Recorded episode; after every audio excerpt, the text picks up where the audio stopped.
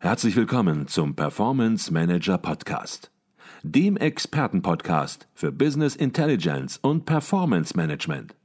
Inspirationen, Know-how und Impulse für Controller und CFOs, die noch erfolgreicher sein wollen.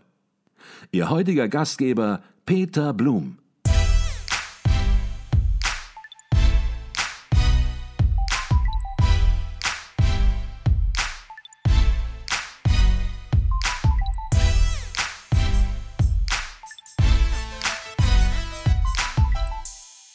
Herzlich willkommen im Performance Manager Podcast. Mein Name ist Peter Blum. Raten Sie doch mal, wer aktuell der bestbezahlte Schauspieler weltweit ist. Leonardo DiCaprio? Angelina Jolie? Brad Pitt? Nun, leider alles weit daneben. Der Schauspieler mit dem höchsten Einkommen heißt Dwayne Johnson, auch bekannt als The Rock. Allein 2020 verdiente der Megastar satte 87,5 Millionen US-Dollar und gilt bis heute als der bestbezahlte Schauspieler aller Zeiten. Da kann selbst die Konkurrenz in Hollywood nur staunen. Jetzt werden viele von Ihnen sagen, Dwayne Johnson? Noch nie gehört.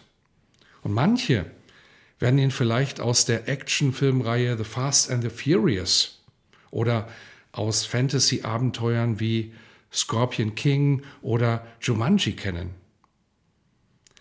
Was aber viele nicht wissen, trotz seiner Filmerfolge hat Dwayne Johnson niemals eine Schauspielausbildung abgeschlossen. Lange Zeit vor seiner Schauspielkarriere dominierte er die Wrestling-Szene, aus der er sich erst 2006 gänzlich lossagte, um sich ausschließlich seiner Filmkarriere zu widmen. Warum ist ausgerechnet ein ehemaliger Wrestler heute im Filmbusiness so erfolgreich? Ist er der beste Schauspieler? Ganz sicher nicht. Was macht The Rock also so außergewöhnlich? Ich verrate es Ihnen. Dwayne Johnson ist so erfolgreich, weil er in seinem Denken und Handeln einen unglaublich starken Fokus hat. Schon äußerlich strahlt er einen unerschütterlichen Willen aus. Er dominiert nicht nur durch seine Muskeln, sondern vor allem durch seine pure Präsenz. Und er konzentriert sich nur auf das, was ihn voranbringt. Zweifel, Hürden, alles, was ihn bremst, lässt er einfach links liegen. Das macht ihn zum zudem noch charmanten Sieger, ob er nun im Ring steht oder vor der Kamera.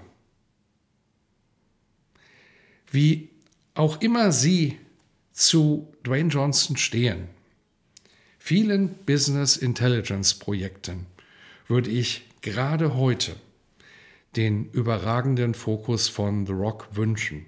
Denn in den letzten Monaten erlebe ich besonders im Zusammenhang mit Microsoft Power BI genau das Gegenteil. Nun, ich finde es klasse, dass Microsoft mit seinem Produkt Power BI viele Entscheider in Unternehmen dazu motiviert, ihr Reporting, ihre Analysen zu optimieren. Ich sehe aber leider auch, dass Unternehmen zu oft ihren Sinn für überlegtes und verantwortungsvolles Vorgehen über Bord werfen, wenn es um ein Power BI-Projekt geht. Allzu oft fehlt direkt vom Start weg der klare Projektfokus. Ziele und Anforderungen sind völlig unklar. Stattdessen wird trotzdem einfach begonnen. Das Ergebnis? Schon die ersten Gehversuche mit Power BI enden in vielen Fällen in der Sackgasse. Warum ist das so? An der Software kann es grundsätzlich nicht liegen. Dafür gibt es einfach viel zu viele positive Projektbeispiele. Sehen wir uns die Situation also etwas genauer an. Viele möchten heute ihr Standard Reporting optimieren.